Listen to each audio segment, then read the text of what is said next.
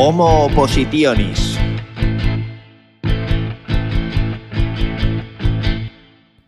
Muy buenas equipo, bienvenidos a Homo Oppositionis. Yo soy Carlos, el guía, el preparador, el turras, que con este podcast quiere ayudarte a sacar esa plaza de profesor que todos queremos y que además tú te mereces. Bueno, ¿qué tal lleváis el estudio, equipo? A ver, ¿cuántos temas habéis decidido abordar? Eh, ¿Habéis arrancado ya con los ejercicios prácticos o qué? ¿Y la programación la tenéis ya completa o siguen sin aparecer los malditos decretos que no nos permiten avanzar? Maldita sea la política, como siempre. ¿Qué dificultades estáis encontrando en general? Me encantaría saberlas para poderlas resolver en próximos episodios, ya que yo, sinceramente, me estoy empezando a quedar sin ideas. Vea que no, que es broma, que tengo como para temporada y media. Pero bueno, siempre viene bien un poquito de retroalimentación, de feedback, así por decirlo en modo chachi. Bueno, recordaros también que mis programaciones y algunos temarios están completamente disponibles, ¿vale? He creado enlaces en las carpetas de Google Drive y podéis encontrarlas en www humoramoreducación.com, ¿vale? En el apartado de Homo Oppositionis. Este banco de datos es colaborativo, así que por favor, si me estás escuchando y quieres o puedes aportar lo que tienes al equipo, a toda esta comunidad, eh, ponte en contacto conmigo a través del correo humoramoreducación.gmail.com o en la cuenta de Instagram arroba humoramoreducación. ¿Vale? Bueno, hecho esta introducción publicitaria, Hoy quería preguntaros, a ver, todos estos frentes que ya hemos ido abriendo en los episodios anteriores, ¿cómo los enfocáis? ¿De manera intensiva o extensiva?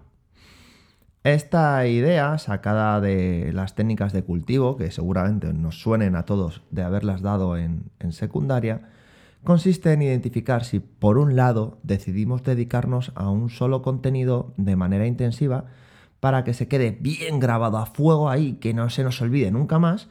Y después de una tarde estudiando solo ese tema o solo un apartado de uno de los ejercicios del práctico, solo un tipo de práctico, dejarlo aparcado para pasar a la siguiente parcelita de este enorme campo de cultivo que es la oposición.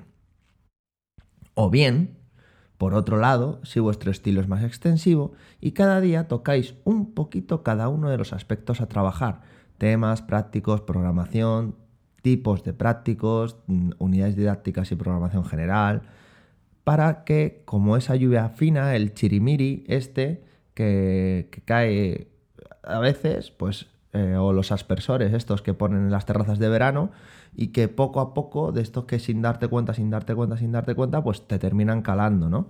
Pues de la misma manera, los conocimientos de la oposición se van metiendo en nosotros, en nuestro cerebro, hasta aposentarse. ¿Cuál elegís vosotros? No lo sé. En mi experiencia personal creo que es muy importante, como siempre, conocerse.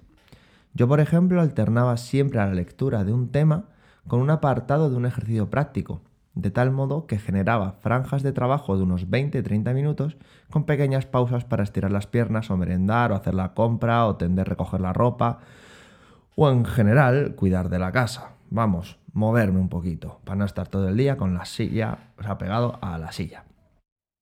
Seguramente otras personas se sienten más seguras, ¿no? Si están con el culo pegado a esta silla las dos o tres horas que se proponen estudiar y prefieren hacerlo de una manera más intensiva.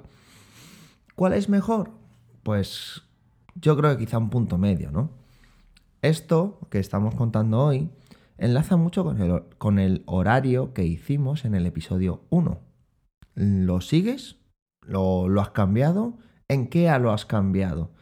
Eh, encontrar el equilibrio entre estudio extensivo e intensivo y encontrar el punto donde nos encontremos cómodos va a ser fundamental para abordar todas las facetas de la oposición. Y hablando de todas las facetas, ojo, todavía no he hablado de una que es muy importante, pero que la solemos, no, no la tenemos presente, cuando decimos que vamos a estudiar la oposición. Mira, si no la tendremos presente, que hasta la segunda mitad del noveno episodio yo no he caído en comentártela. Se trata de los otros puntos que se valoran dentro del baremo a la hora de establecer tu nota final.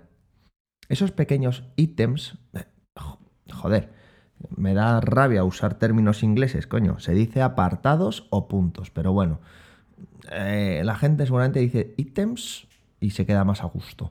Pues esos apartados que nos van a colocar unos cuantos puestos por de encima o por debajo en la lista y que pueden ser decisivos a la hora de tener ese centro que nos gusta. A ver, ¿y cuáles son estos puntos? Bueno, pues los más típicos son, por un lado, los cursos de formación permanente. Los hay presenciales y online, hay algunos gratuitos, otros de pago.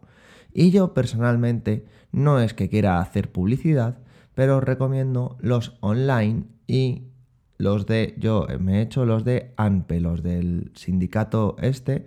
¿Por qué? Pues porque aunque cuestan dinero, además están concertados con una, con una universidad privada, pues el tiempo es dinero y cumplimos 400 horas de, de los cursos que nos piden, ¿vale? En cuatro de ellos que realmente a efectos lo que te lleva cada uno de ellos es un fin de semana, es ponerte en una plataforma Moodle, hacer unos cuantos test y poco más.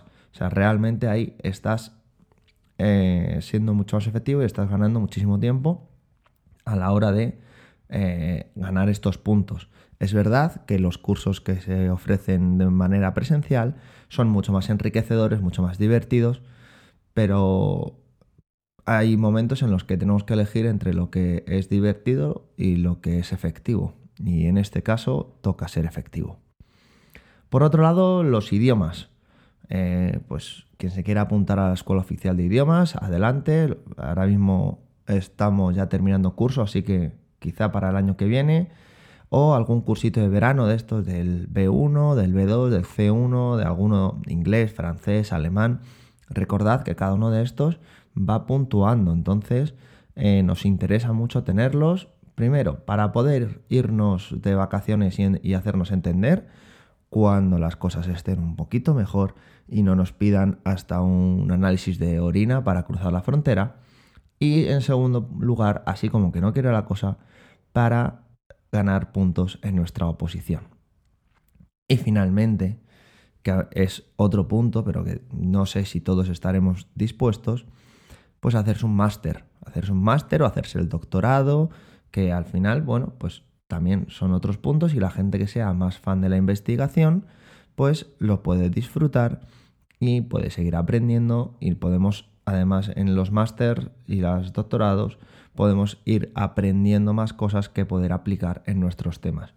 Eh, por ejemplo, este año uno de mis compañeros barra mm, opositando, que es Víctor, al cual quiero muchísimo, ya he hablado de él alguna vez, creo, eh, pues está haciendo un máster por, justamente para esto, para ganar puntos y el año que viene pues dedicarse el curso de la oposición a estudiar.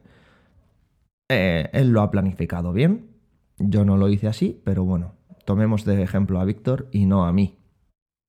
Así que, en definitiva, tengas el estilo que tengas, no te olvides, no te olvides nunca, ¿vale? De ir cuidando todos y cada uno de los rincones de este huerto tan variopinto como es la oposición.